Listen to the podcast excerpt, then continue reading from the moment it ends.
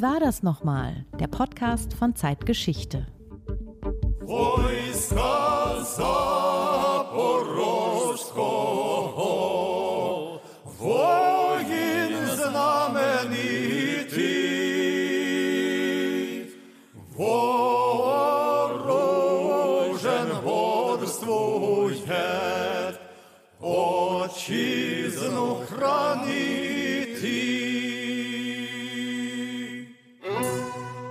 Einen Männerchor haben wir da gehört, dazu die Bandura.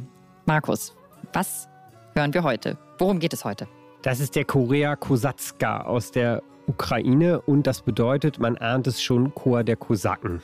Eine Folklore-Gruppe, die in der Ukraine schon sehr beliebt ist und ihr Sänger Taras Kompanitschenko auch eine gewisse Berühmtheit dort. Er ist auf dem Maidan 2014 aufgetreten, vielfach ausgezeichnet und er stammt selbst aus einer Kosakenfamilie. Und im Moment ist er bei der Armee. Worüber singt er? Über ukrainische Legenden, Geschichten, Geschichte und in diesem Lied speziell über die Saporizia Kosaken, das Saporizia Herr.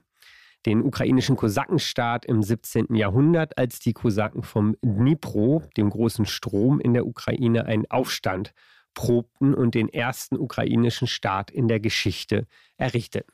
Also in einer Zeit, in der die deutschen Lande gerade den 30-jährigen Krieg hinter sich hatten. Wie wichtig sind denn die Kosaken heute noch in der Ukraine und in Russland? Welche Bedeutung haben sie? Genau dieser Frage wollen wir heute nachgehen. Ich würde sagen, eine große. Vielleicht gibt es sogar keinen historischen Mythos, keine gemeinsame Erinnerung, die den Kampf um die Deutung der osteuropäischen, der ukrainischen Geschichte so eindrücklich zeigt wie der Aufstieg und der Fall der Kosaken.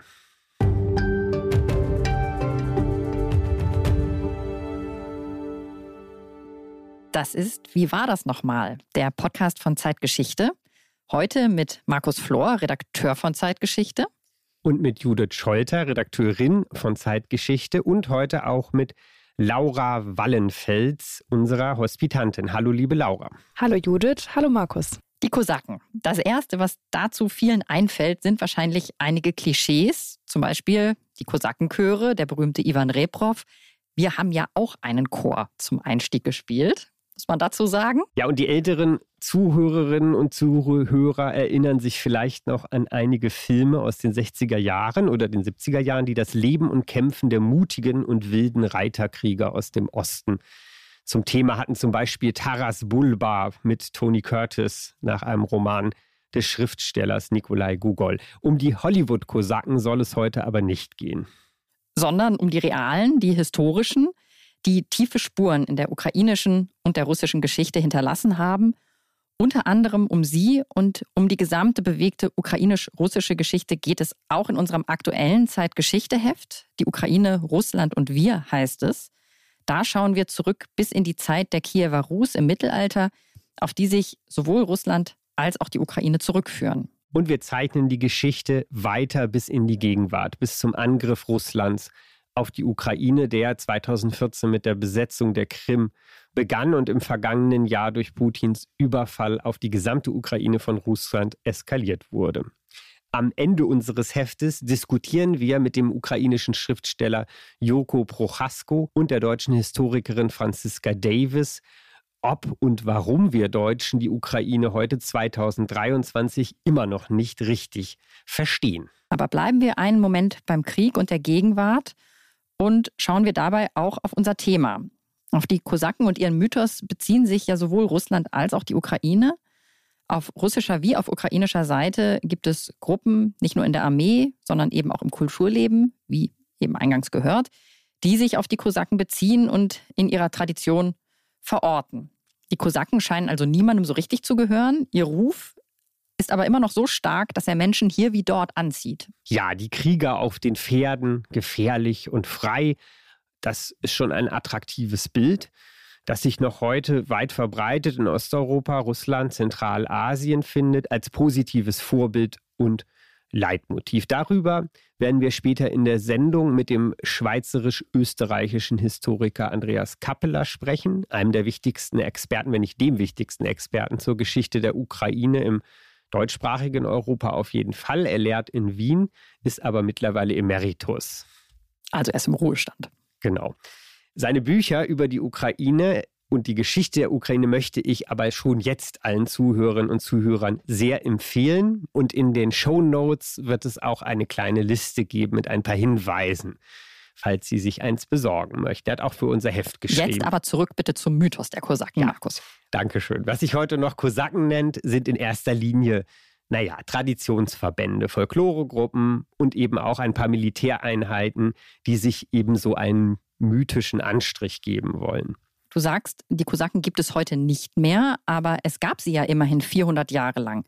Spulen wir jetzt mal auf den Anfang zurück. Wir springen ins 16. Jahrhundert und schauen, ja, wohin eigentlich? Woher kommen die Kosaken genau?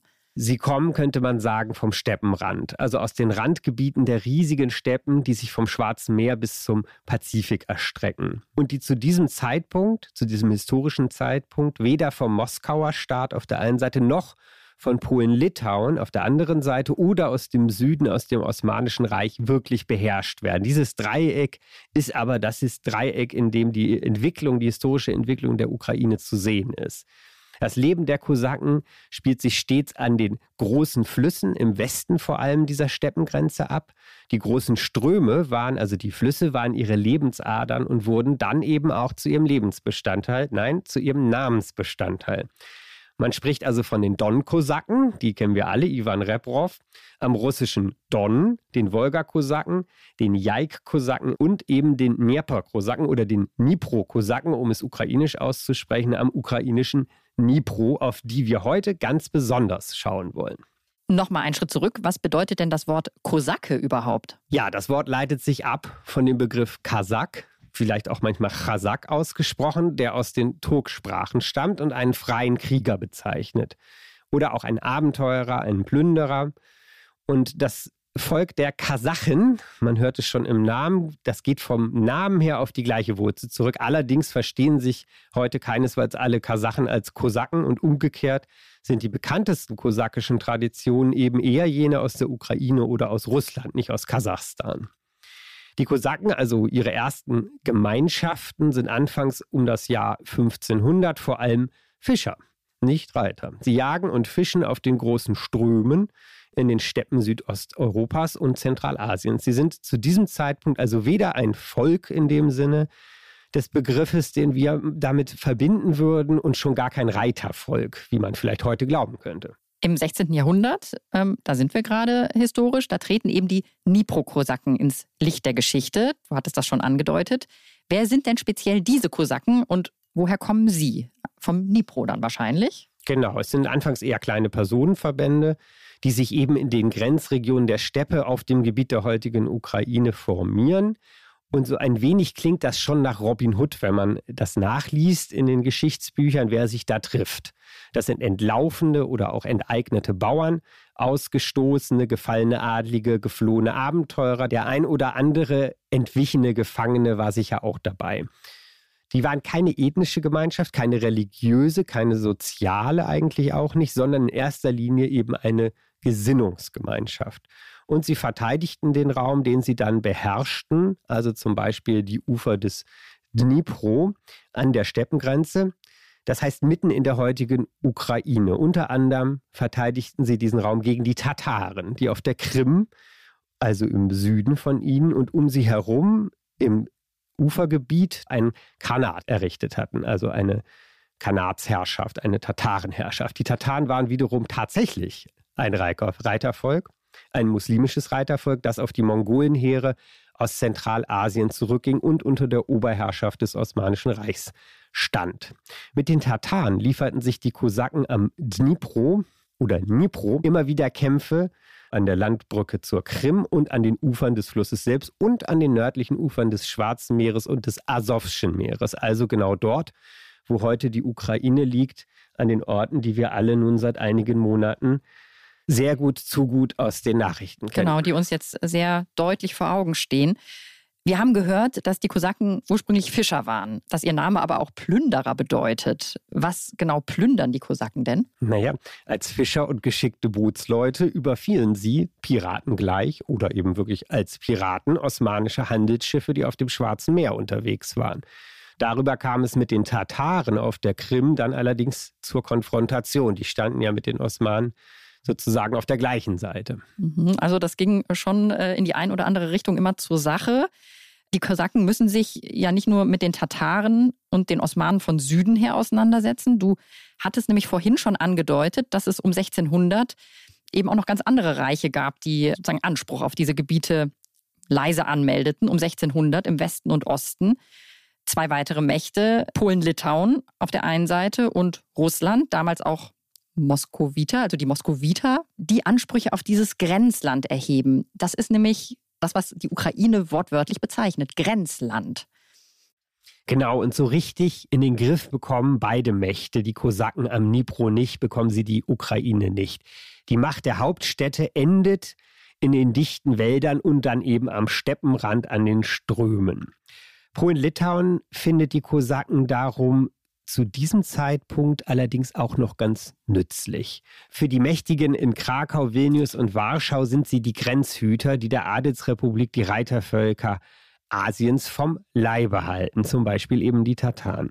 Einen ähnlichen Blick haben die autokratischen Moskowiter-Zaren auch auf die Kosaken, aber nicht nur auf die am Dnipro, sondern auch auf die anderen an Wolga und Don.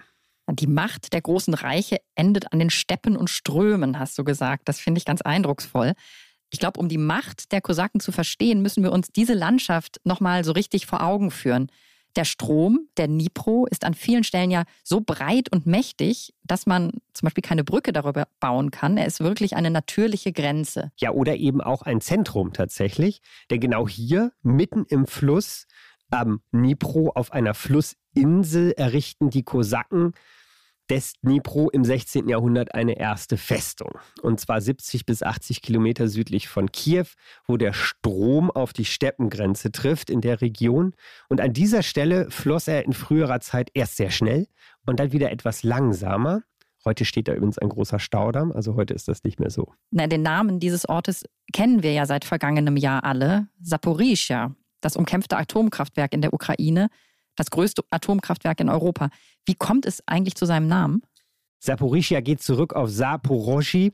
Das bedeutet auf Ukrainisch, habe ich nachgelesen, ich spreche kein Ukrainisch, Transparenzhinweis. Das bedeutet also hinter den Stromschnellen, also dass der Strom schnell. An dieser Stelle, an einer langen Biegung des Dnipro, fließt der Fluss ein wenig ruhiger als zuvor. Und hier steht also der erste Stützpunkt der Dnipro-Kosaken, eine Siege also eine Festung, die Saporoger Siege. Die gibt es heute nicht mehr, aber die Insel gibt es noch und an der Stelle der alten Siedlung ist heute ein Freilichtmuseum aufgebaut worden. Das Atomkraftwerk steht ebenfalls an der Flussbiegung am südlichen Ufer. Genau, es gibt immer wieder diese Orte, glaube ich, an denen sich Geschichte plötzlich unheimlich verdichtet. Und im Falle der ukrainischen Geschichte kann man davon durchaus sprechen, finde ich, in Bezug auf Saporischia und diese große Flussbiegung. Schauen wir für einen Moment wirklich auf diese Flussinsel um das Jahr 1600, 1640 und in die Festung hinein, in die Sitsch. Sitsch bedeutet wörtlich so viel wie Verschlag oder Verhau. Laura, du hast dich mit dieser Sitsch, mit diesem Ort beschäftigt. Wie können wir uns den Kosakenstützpunkt genau vorstellen? Womöglich bestand sie aus einem Palisadenring, der einige Wohnhäuser umgab und in der Mitte könnte zum Beispiel eine Kirche aus Holz gestanden haben. So in etwa sieht zumindest das Freilichtmuseum aus, das auf der Insel Chotica im Dnipro vor ein paar Jahren errichtet wurde. In der Siege bereiteten sich die Kosaken auf den Kampf vor und kamen zu ihrer Rada, also ihrer Besprechung zusammen. Die erste Siege wurde recht schnell von Tataren zerstört, aber bald darauf wieder errichtet, etwas weiter den Fluss hinunter. Lebten nur die Kosakenkrieger in der Siege oder auch noch andere Leute? Tatsächlich ja. Die Siege war lange ein Ort nur für Männer, eine reine Männergesellschaft also. Anfangs war die Siege für Frauen sogar ausdrücklich verboten. Das änderte sich bei den Zaporojern jedoch im Laufe der Zeit. Einige Kosaken entführten auf ihren Raubzügen Frauen der Tataren und aus dem Kaukasus. Gerade bei den Zaporozhern kommt hinzu, dass die Kosaken hier auch eigene Familien außerhalb der Festung hatten. Sie wohnten in nahegelegenen Städten und Dörfern, also am Dnipro im Steppenrandgebiet, von dem wir ja heute schon öfter gesprochen haben. Nach ihren Raubzügen oder Einsätzen, um es mal vorsichtig zu formulieren, kehrten die Kosaken zu ihren Familien zurück. Und das ist im Vergleich zu anderen Kosakengemeinschaften ziemlich ungewöhnlich. Wie kommt es dazu? Es ist wohl auch dadurch zu erklären, dass ein guter Teil der Kosaken von Saporija zuvor Bauern oder Kleinadlige gewesen waren, die vor Krieg, Hunger und Unterdrückung zum Beispiel aus Polen hierher geflohen waren und ihre Familie eben einfach mitgebracht hatten. Dadurch entwickelte sich die kosakische Gemeinschaft hier in einer besonderen Weise. Und dieser Wandel hatte auch Auswirkungen auf die kosakischen Frauen. Allerdings, besonders als die Kosaken begannen, sich mit Viehzucht und Ackerbau zu befassen, bekamen die Frauen eine immer stärkere Position. Weil die Männer weiterhin längere Zeit abwesend waren, auf Kriegszug, was sie als besonders männliche Aufgabe sahen, fielen den Frauen bald die Aufgaben der Grenzsicherung und Bewachung zu. Und nicht wenige von ihnen trugen Waffen, um sich zum Beispiel gegen Überfälle zur Wehr zu setzen und die Siege zu verteidigen. Man sagt den Kosaken nach, dass sie sehr selbstbewusste und unabhängige Frauen gewesen sind.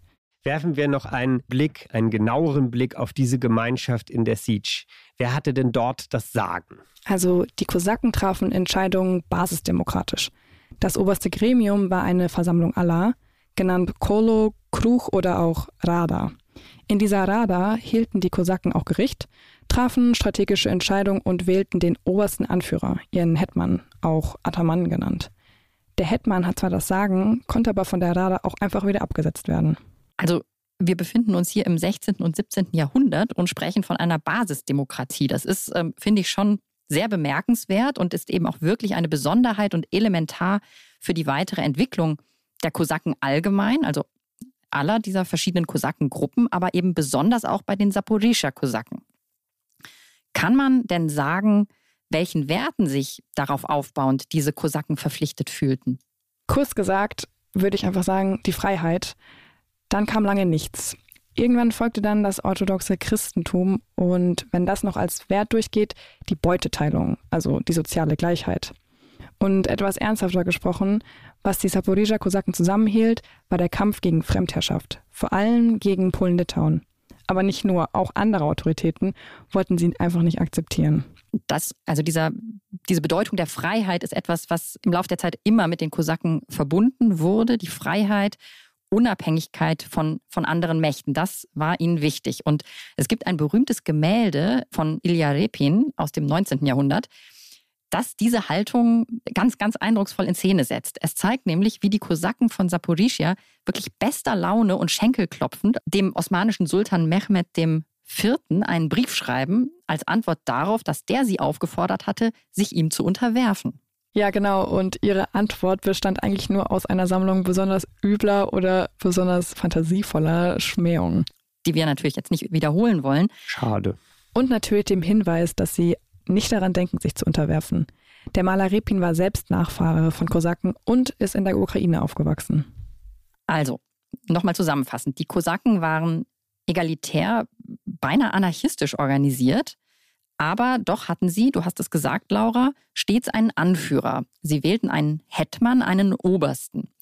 Und zwei dieser Hetmane standen oder stechen nun besonders heraus. Ihre Namen kennen die Geschichtsbücher noch heute und zumindest der eine steht in der Ukraine wirklich im Rang eines Nationalhelden. Die beiden sind Bogdan Chmelnytsky und Ivan Mazepa. Markus, jetzt wieder die Frage an dich. Warum gerade diese beiden? Also der eine Bogdan Chmelnytsky gelangt zur Bekanntheit, weil er der Anführer der Saporizia Kosaken ist, als sie gewissermaßen Akteure der Geschichte Europas werden. Und der andere, Ivan Mazepa, ist der, ja, der letzte Fackelträger vielleicht, der letzte große Hetman. Und in Russland ist er der Inbegriff eines oder des Verräters. Aber dazu später mehr. Verräter, das verspricht ja spannend zu werden. Jetzt erstmal zu dem anderen, zu Bogdan Chmelnytsky. Er wird 1648 zum Hetman der Kosaken von Saporizia gewählt und er beginnt einen blutigen Aufstand gegen die Adelsrepublik Polen-Litauen. Wer ist er und woher kommt er? Chmielnicki stammt aus einer ukrainischen kleinadligen Registerkosakenfamilie aus der Gegend etwas westlich des Dnipro und seine Geschichte ist ganz klassisch. Äh, Entschuldigung, ganz kurz. Was sind die Registerkosaken, Markus? Ja, pardon. Das sind allgemein gesagt Kosaken im Dienste der Obrigkeit. Die gab es nämlich durchaus auch in diesem Falle im Dienste Polen-Litauens, also registrierte Kosaken, dort registrierte Kosaken. Registerkosaken, daher der Name. Also Kosaken, die nicht mehr ganz so frei sind, wie wir es jetzt eben beschrieben haben und wie die, diese Gemeinschaften an den Steppen grenzen. Also aus einer solchen Registerfamilie stammt der Held der folgenden Geschichte. Genau. Bohdan Chmelnicki hat ganz klassisch eine katholische Jesuitenschule besucht und im polnischen Heer gedient, wo er unter anderem gegen die Krim-Tataren kämpfte. Da sind sie wieder. Er stieg zum Gesandten am polnischen Königshof auf, sogar, also hat richtig Karriere gemacht. Aber weil ein polnischer Adliger sein Gut beansprucht, also sein Landgut, seine Besitzungen beansprucht, kommt es zum Streit. Schmelnitzki wird verhaftet und er flieht. Wohin? In die Siege. Dort plant er dann einen Schlag, also seine Rache gegen die Adelsrepublik. Und durch seinen Hintergrund stellt er es, also seinen militärischen, politischen, strategischen Hintergrund, gewitzter an als seine Vorgänger. Es gab vorher auch schon solche Versuche. Er zieht nicht einfach in den Kampf, sondern er sucht sich Verbündete. Und zwar wen? Die Krim-Tataren. Ausgerechnet. Das waren ja doch die früheren Feinde. Ja, ist richtig, aber sie waren sogar diejenigen, von denen die Saporischer Kosaken das Reiten und das Kämpfen zu Pferde gelernt hatten. Sie haben also stark zu dem Bild beigetragen, was wir heute haben, Kosaken Pferdekämpfer. Das kommt gar nicht unbedingt nur von den Kosaken, sondern eben von unter anderem den Krim-Tataren. Sie sind es nun also, die mit den Kosaken zusammen, die Tataren und die Kosaken, den Aufstand proben. Und schon im Mai 1648 bringen Schmelnitzkis Truppen zusammen mit den Tataren den polnischen Heeren zwei heftige Niederlagen bei. Und das ist das Signal für einen großen Aufstand, der weite Gebiete der heutigen Ukraine erfasst. Ja, also ein wirklich großer Aufstand. Sie haben nämlich Erfolg, weil sich andere Teile der Bevölkerung, vor allem die größte Gruppe, die Bauern, anschließen. Es wird wirklich ein Volksaufstand, der in der ukrainischen Geschichte eine ganz besondere Bedeutung hat. Was genau passiert da, Markus? Der Aufstand von 1648 wird heute als erste ukrainische Nationsbildung gesehen. Das ganz kurz vorweg. Aber ich glaube, es ist an dieser Stelle jetzt tatsächlich sinnvoll, dass wir uns Professor Kappeler dazu holen. Oder vielmehr seine Stimme. Er sitzt nicht mit uns hier. Denn genau darüber habe ich mit ihm vor der Sendung gesprochen. Herr Kappler schildert und erdeutet vor allem das Geschehen von damals 1648 nach den ersten Kämpfen folgendermaßen. Die ukrainischen Bauern schlossen sich fast in ihrer Gesamtheit dem Aufstand der Kosaken an, um sich eben von den polnischen Gutsbesitzern zu befreien und um den Druck des äh, Katholizismus, des polnischen Staates und der Geistlichkeit zu begegnen. Und die Bauern natürlich die weit überwiegende Bevölkerungsmehrheit, die wurden von Chmielnicki dann oder von den Kosakenhetmanat aus der Leidenschaft entlassen und alle zu freien Kosaken erklärt. Und das ist natürlich schon ein Kennzeichen einer Protonation der Kosaken und wer sich auch anschloss dem Aufstand, das ist die orthodoxe Geistlichkeit, weil die Kosaken und dann Chmielnicki machten sich zum Anwalt der Orthodoxie gegen den Katholizismus, also auch als religiöse, wenn Sie so wollen, Gewalt. Und das war deswegen klar, dass die Geistlichkeit sich auch anschloss. Dann gab es auch noch Reste des mittelalterlichen Adels. Auch die schlossen sich weitgehend an. Wer sich nicht anschloss, selbstverständlich war der mittlere und höhere Adel, der zum großen Teil auch ukrainischer Herkunft war oder ostslawischer Herkunft war, aber äh, weitgehend polonisiert war in der Mitte des 17. Äh, Jahrhunderts. Stadtbevölkerung habe ich vergessen, etwa von Kiew, die schloss sich auch fast vollständig, oder bis auf die Oberschicht, dem Aufstand und damit auch dem Hetmanat an. Insofern ist es tatsächlich eine Art Proto-Nationalstaat. Hier kurz Stopp polonisiert, hat Herr Kappeler eben gesagt, nicht kolonisiert, also der polonisierte Adel. Ja, eine Art ukrainischer Proto-Nationalstaat, also Proto hier im Sinne von vorab, voran, eine Nationsbildung vor der eigentlichen ukrainischen Nation. So blickt man in der Ukraine heute sicher auf diese Zeit des Aufstands und auf die dann folgende Zeit des Hetmanats zurück. Der Aufstand von 1648 hat aber noch eine Seite, die im Gegensatz dazu etwas verstörend ist, sogar ziemlich verstörend und die auch in den Geschichtsbüchern nicht fehlt, aber zumindest in der nationalen Erinnerung der Ukraine doch etwas hinten angestellt wird. Da geht es um die Opfer dieses Aufstands. Ja, vollkommen richtig. Und auch dazu wollen wir noch einmal Herrn Kappeler hören. Wer sind eben die Opfer dieses Aufstands? Natürlich wohnten auf dem Gebiet der heutigen Ukraine nicht nur Kosaken, nicht nur Ostslawen, Vorfahren der Ukrainer, sondern auch Polen. Die äh, zahlreichen Polen äh, wurden von den Aufständischen entweder umgebracht oder vertrieben. Und dasselbe Schicksal traf die zahlenmäßig starke jüdische Bevölkerung der damaligen Ukraine, die ebenfalls vertrieben oder getötet wurden. Man schätzt, dass mehr als 20.000 äh, Juden von den aufständischen Kosaken und Bauern getötet wurden. Das kann man erklären zum Teil dadurch, dass die Juden damals in ihrer Mehrzahl im Dienste des polnischen oder polonisierten Adels standen, als Pächter, als Gutsverwalter, als Schankwirte und anderen. Und das zog den Hass, vor allem der Bauern, auf sich. Die Mehrheit des Adels hatte es geschafft zu fliehen, also ins eigentliche Polen zu fliehen. Die Juden waren vor Ort und waren auch zum Teil dann die Sündenböcke für den Adel. Aber es kamen auch religiöse Motive sicher hinzu. Eine Tradition, die es auch in der Ukraine gab, wenn auch nicht stärker als, als anderswo. Ja, was Herr Kappeler hier beschreibt, ist ein fürchterliches Pogrom, das erste große Massaker an Juden in der Geschichte Osteuropas. Ein dunkler Schatten, der auf der ukrainischen Geschichte liegt, auf dieser Geburtsstunde der ukrainischen Nation und der auch, wie Herr Kappler gesagt hat, ja, eine antijüdische Tradition zugrunde liegt, die es in der Ukraine gab, wenn auch nicht stärker als anderswo.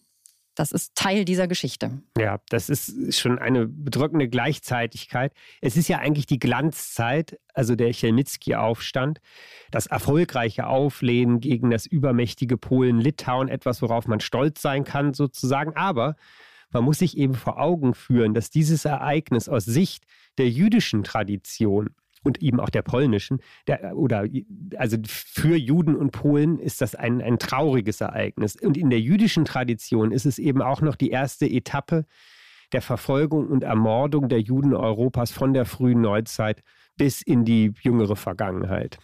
Ja, Chmelnitzkis Kosaken dringen im Laufe des Jahres 1648 immer weiter nach Westen vor. Im September schlagen sie ein weiteres Mal die polnischen Truppen in Galizien. Wie geht es dann weiter in Richtung Gründung des Hetmanats? Im Januar 1649 zieht Chmelnytsky in triumphal in Kiew ein. Er ist nun auch der Held der orthodoxen Geistlichkeit, haben wir gehört, der städtischen ukrainischen Elite, soweit sie nicht polonisiert war, also im Dienste der Adelsrepublik stand. Er ist auch der Held der Kosaken, der Bauern ohnehin. Er verspricht das gesamte Volk der alten Kiewer Rus, das ist jetzt seine Versprechung, das gesamte Volk der alten Kiewer Rus, also auch die Weißrussen, die auch zu Polen-Litauen gehören zu diesem Zeitpunkt, zu befreien vom Zitat polnischen Joch. Das ist aber viel Rhetorik. Tatsächlich schließt Chelmitzki, ich kann auch kein Polnisch, zweiter Transparenzhinweis, bitte liebe Hörerinnen und Hörer, entschuldigen Sie das.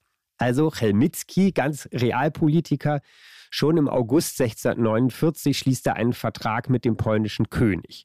Und der polnische König macht den Kosaken gegenüber dabei die Konzession, dass Polen und auch Juden nicht mehr in ukrainisches Gebiet zurückkehren. Der Mord und die Vertreibung werden also sanktioniert. Das ist schon sehr bedrückend.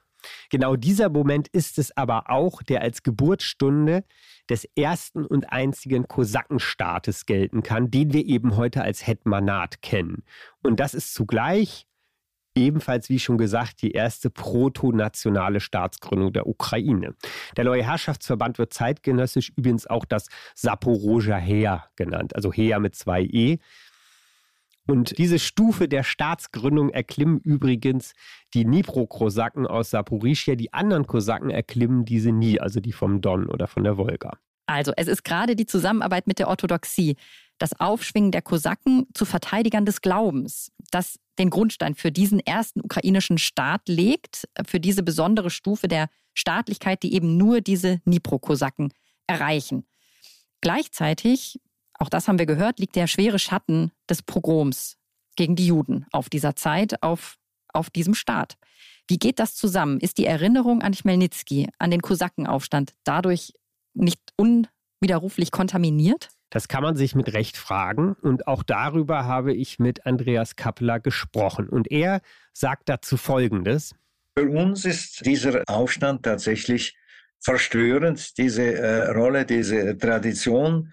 Und in der ukrainischen Sicht steht das im Hintergrund. Wobei man sagen muss, Militsky als solcher ist, ist nicht ein Nationalheld äh, in der ukrainischen Tradition. Das ist aber eigentlich fast weniger seiner äh, Rolle äh, als doch Verantwortlicher für diese schrecklichen äh, Judenpogrome zu schulden, sondern es ist stärker dann noch seine Rolle in der Unterstellung der Kosaken und der Ukraine unter die Herrschaft der Moskauer Zaren, weil da aus heutiger Sicht vor allem ist das natürlich ein negativer Aspekt. Da will ich kurz einhaken. Also Schmelnitsky ist kein Nationalheld, das kann man nicht sagen. Das liegt aber nicht so sehr an der Rolle in diesem Aufstand, sondern an dem, was danach passiert. Und das ist aus meiner Sicht ein ganz wichtiger Punkt. Herr Kappeler nimmt hier schon was vorweg, was eben erst einige Jahre später passiert. Das Hetmanat, so beeindruckend seine Etablierung war, das die Kosaken erkämpft haben, ist als wirklich unabhängiges Gebilde nur von kurzer Dauer. Schon 1654, also sechs Jahre später, unterstellen sich die Kosaken nämlich dem Moskauer Zahn. Und zwar, weil sie auf der Suche nach Bündnispartnern sind. Mit den Osmanen und den Tataren, denen sie ja eine Waffenbrüderschaft hatten, sind die Verhandlungen dazu gescheitert. Nochmal kurz zum Verständnis. Die Kosaken erkämpfen ihr Hetmanat gegen eine legitime staatliche Obrigkeit, nämlich Polen-Litauen was ja Beobachtern in ganz Europa zu dieser Zeit Schauer über den Rücken jagt. Ne? Das ist ja etwas ganz Unerhörtes, was da passiert, dass da wirklich so ein Volksaufstand gegen einen Staat erfolgreich ist und eine eigene Staatsgründung nach sich zieht. Und dann machen die das Ungeheuerliche und unterstellen sich kurz darauf dem Moskauer Zaren? Ja, der Zar ziert sich allerdings eine Weile. Also sie haben immer mal wieder den Vorschlag und senden ihn nach Moskau. Der Zar will aber eigentlich gar nicht so richtig. Ihm scheint nämlich die Lage an der Steppengrenze und gegenüber Polen-Litauen zu unklar. Er hat Angst vor einem Krieg. Aber im Januar 1644 kommt es eben doch zur Vereinbarung von Periaslav, ein Ort in der Ukraine, die auch als Vertrag von Periaslav in die Geschichte eingeht. Der Ort liegt übrigens nicht weit von Kiew östlich des Dnipro. Die Kosaken leisten dort einen Schwur auf den Moskauer Herrscher, mit ihnen viele ukrainische Städte, auch darunter Kiew.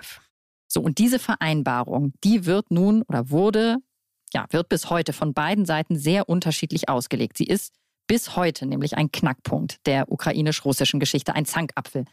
Und weil die Geschichte so vertrackt ist, hast du, Markus Andreas Kappeler, auch dazu nochmal um eine Einschätzung gebeten. Ganz genau, natürlich. Und er hat damit begonnen, warum er diesen Vertrag von Periaslav eben nicht Vertrag nennt. Denn das war er aus seiner Sicht nicht. Es gibt keinen Vertragstext, den beide Seiten unterschrieben, beschworen hätten. Der Zar hat sich ohnehin geweigert, diese Vereinbarung zu unterzeichnen. Wie der damalige Gesandte sagte, unser Zar schwört keine Eide, sondern er nimmt nur Untertanen in sein Reich auf. Hier ist äh, schon in den Quellen des 17. Jahrhunderts und bis zur heutigen Historiografie eine ganz unterschiedliche Interpretation dieser Vereinbarung anzutreffen. Die Quellen schon damals machen klar, dass es aus der Sicht der Kosaken eine Vereinbarung war, ein Abkommen, wie die Kosaken das auch mit anderen Mächten geschlossen haben, zum Beispiel mit den Krimtataren, mit Polen sowieso. Ein Abkommen, das aus ihrer Sicht jederzeit kündbar war. Also wenn Sie wollen, eine Art Bündnis, das der entscheidende Impetus, die entscheidende Ursache, dass man diese Bitte an den Zaren äh, richtet. Aus Moskauer Sicht war es tatsächlich die Eingliederung der Ukraine. Ukraine hieß es damals nicht, der Saporoger Kosaken, aber nicht nur der Kosaken, sondern auch etwa der Stadtbevölkerung in das Moskauer Reich. Das lässt sich dadurch ablesen, dass der Moskauer Zar von diesem Zeitpunkt an Kleinrussland, das war damals die Bezeichnung für die Ukraine, in seinen Titel aufnahm. Also zwei unterschiedliche Konzeptionen, die aufeinandertreffen und genauso sind die Interpretationen heute. In der Geschichtsschreibung, vor allem in Russland, wird diese Eingliederung, diese Inkorporation sehr stark betont. Das ist im Rahmen dieser ganzen Konzeption der Einheit der russischen Nation und Russlands zu verstehen, die eben auf das mittelalterliche Großreich der Rus zurückgeht, als die Vorfahren der Ukrainer Russen und Belarussen zusammenlebten, ohne irgendein ethnisches, vornationales Bewusstsein und sich dann eben trennt durch die Herrschaft Polen-Litauens über die gesamte Ukraine. Und dann beginnt ein Prozess der sogenannten Wiedervereinigung mit Russland, mit den Russen. Und die Vereinbarung von Pereaslav 1654 ist der erste Schritt dieser Wiedervereinigung. Der letzte Schritt aus der Sicht des heutigen Russlands ist im Gange jetzt. Das heißt, der Versuch erneut, die Ukraine mit Russland, die Ukrainer mit den Russen wieder zu vereinigen. Eine Ergänzung dazu, die vielleicht noch einmal illustriert, wie vermint die Geschichte Russlands und der Ukraine ist. Jene Vereinbarung von Peryaslav von 1654 wurde im Jahr 1954, 1654, 1954 von der sowjetischen Führung zum Anlass genommen, im großen Stil 300 Jahre sogenannte Wiedervereinigung zu feiern. Gerade Chmelnytsky wurde in der Sowjetunion sehr positiv gesehen. Und als besonderes Jahrestagsgeschenk überschrieb die russische Sowjetrepublik der ukrainischen Sowjetrepublik 1954 ein besonderes Stück Land, nämlich die Krim.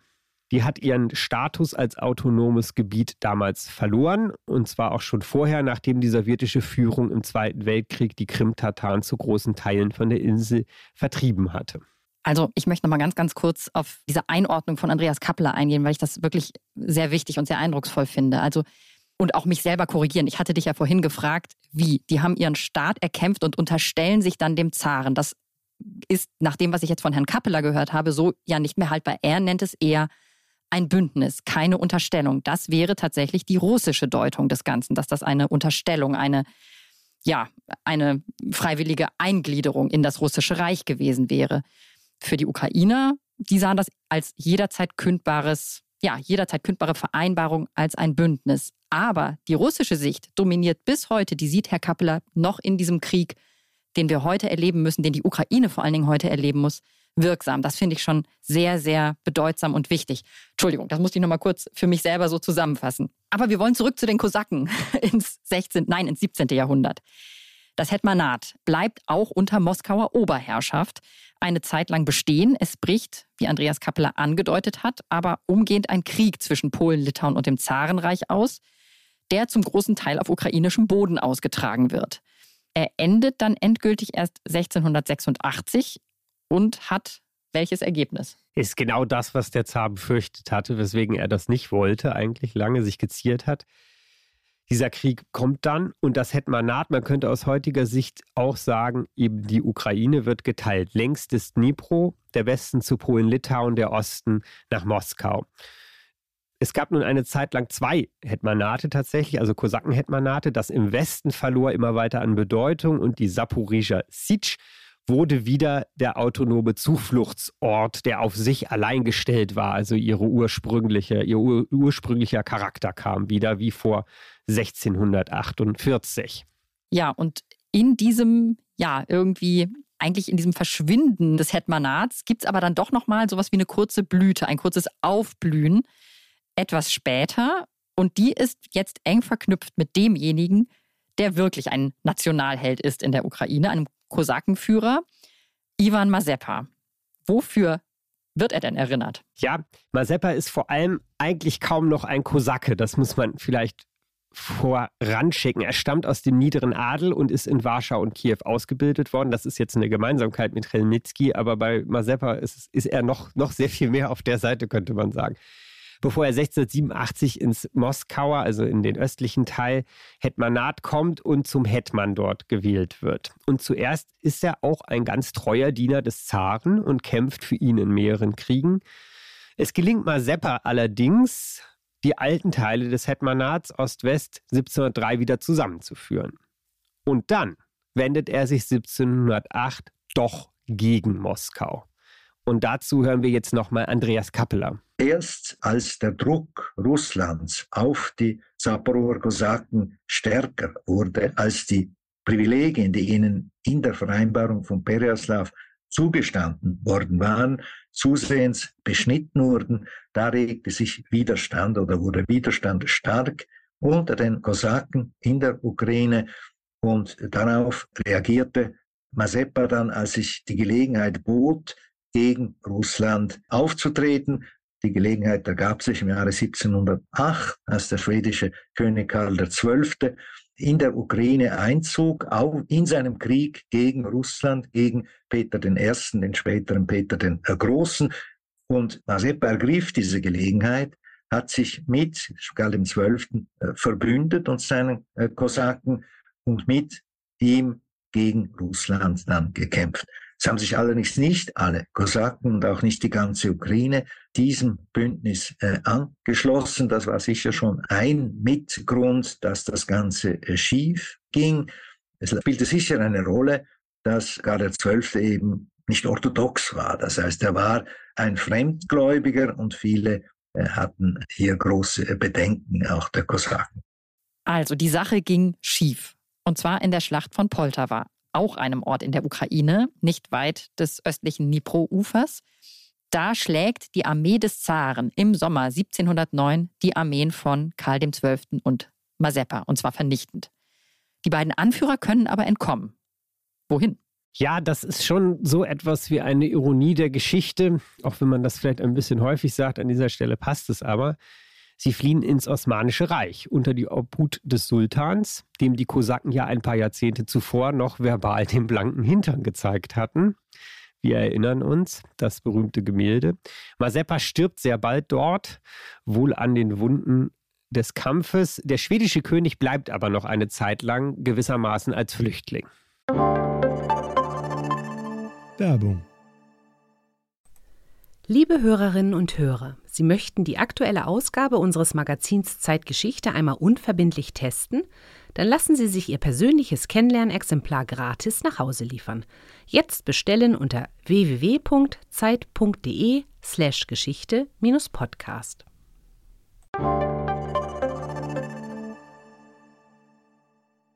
Und war das das vorläufige Ende für die unabhängige Vorukraine, für das Hetmanat? Das ist so. Trotzdem ist Ivan Mazepa in der Ukraine ein sehr viel größerer Nachruhm beschert gewesen als Relnitsky. Das hat zum einen mit der romantischen Verklärung seiner angeblichen Affären zu tun. Da ist äh, besonders die Story bekannt, wie Mazepa von einem gehörnten polnischen Adligen angeblich in flagranti erwischt wird und noch splitternackt auf ein Pferd gebunden und Richtung Steppe geschickt wird. Der ich sage jetzt mal, politische Nachruhm hat aber viel mehr damit zu tun, dass in der Ukraine Mazepa bald als Held gesehen wird, der das Land wieder von Russland lösen wollte. Und in Russland sieht man das natürlich genau umgekehrt. Und die Geschichte von Mazepa fächert Andreas Kappeler nochmal für uns auf.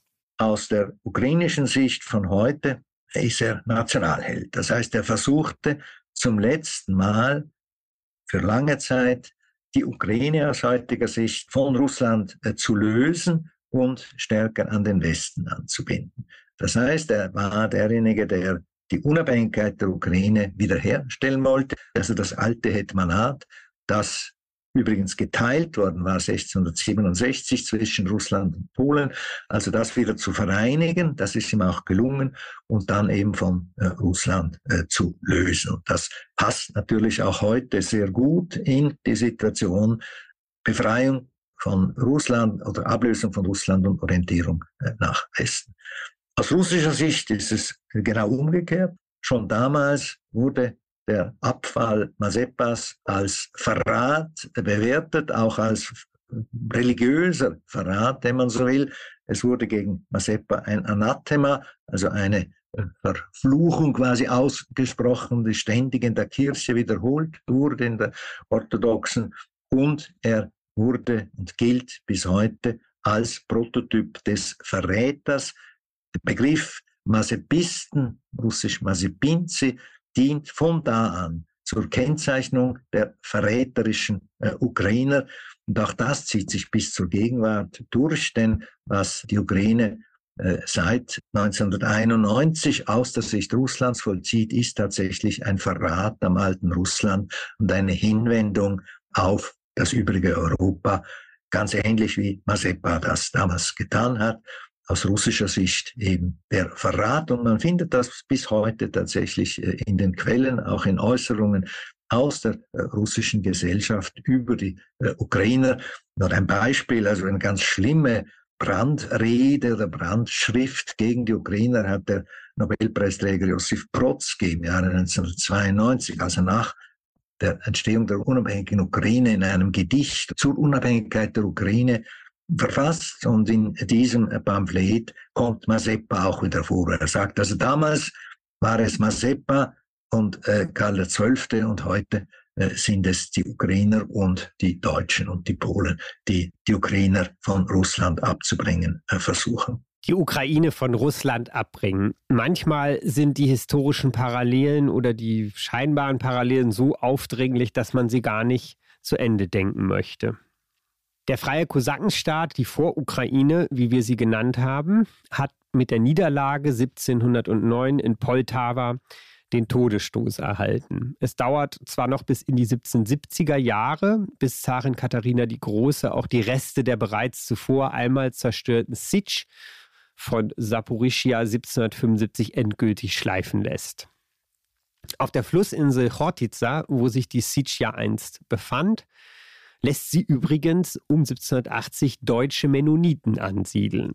Die Selbstverwaltung wird den Kosaken nun auch genommen und das Amt des Hetmanats schließlich auch abgeschafft und das Kosakenheer aufgelöst. Ist denn die Geschichte der Kosaken damit zu Ende? Nein, das ist sie nicht. Die Geschichte der Saporoja Sitsch allerdings schon.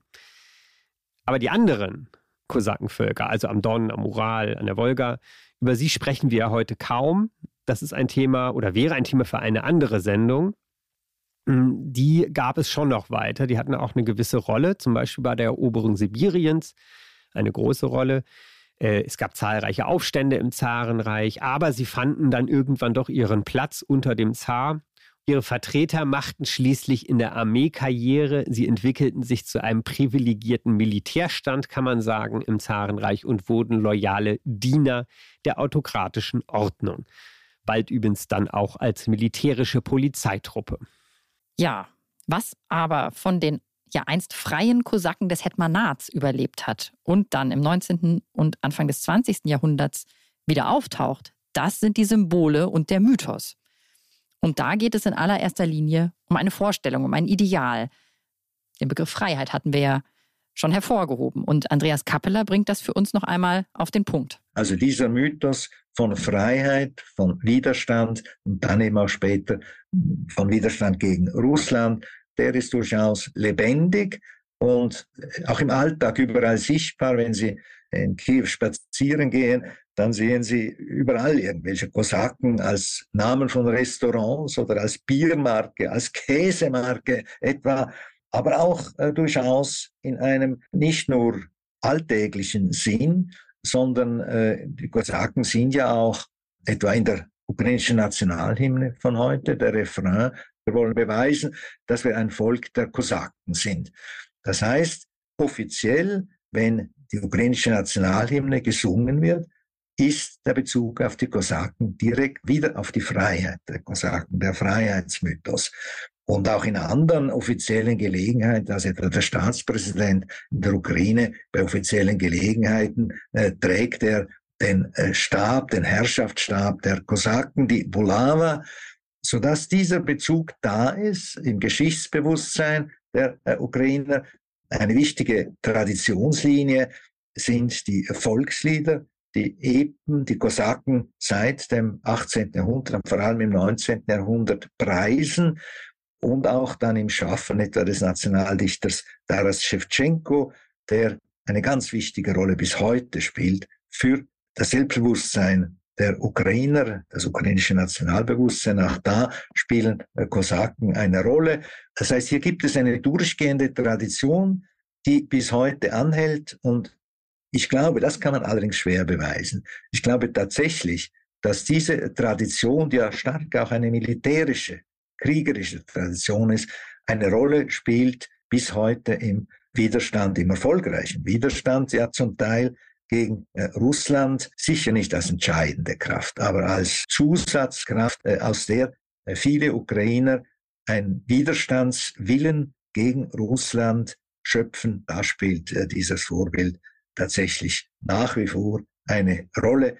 Es spielt eine Rolle, ja, aber es mag im ersten Moment schon noch ein wenig befremdlich wirken, weil die Kosaken für uns heute vielleicht wie einem Film im Karl-May-Stil entsprungen wirken. Aber ich möchte das, was Herr Kappeler sagt, noch einmal sozusagen mit meinen Worten für mich, für uns auf den Punkt bringen. Wenn es einen Staat gibt, der sich auf eine kosakische Gründung berufen kann, dann ist es die Ukraine.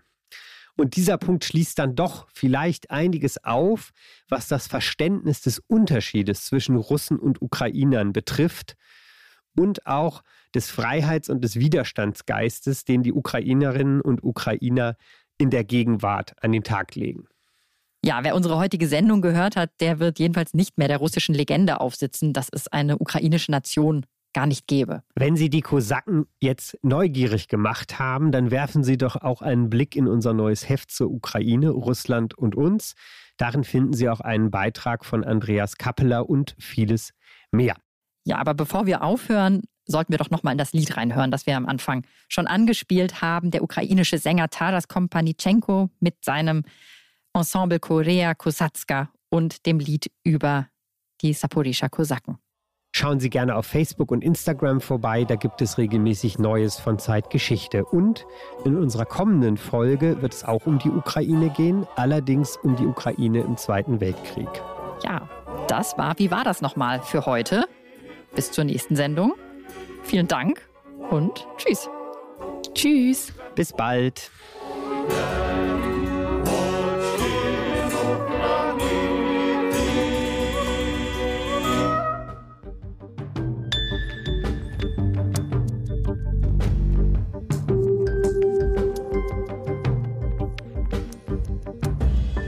Wie war das nochmal? Ist der Podcast von Zeitgeschichte, produziert von Pool Artists.